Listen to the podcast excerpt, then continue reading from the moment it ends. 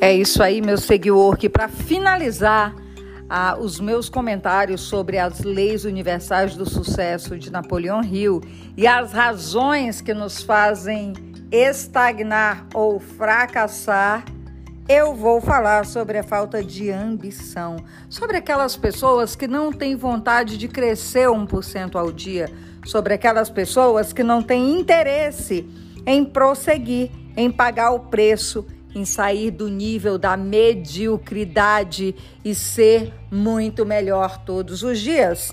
E também tem aquelas pessoas que têm o hábito de gastar demais, de gastar indiscriminadamente, de comprar tudo, de gastar mais do que pode. Esse também é um grande fator para o fracasso.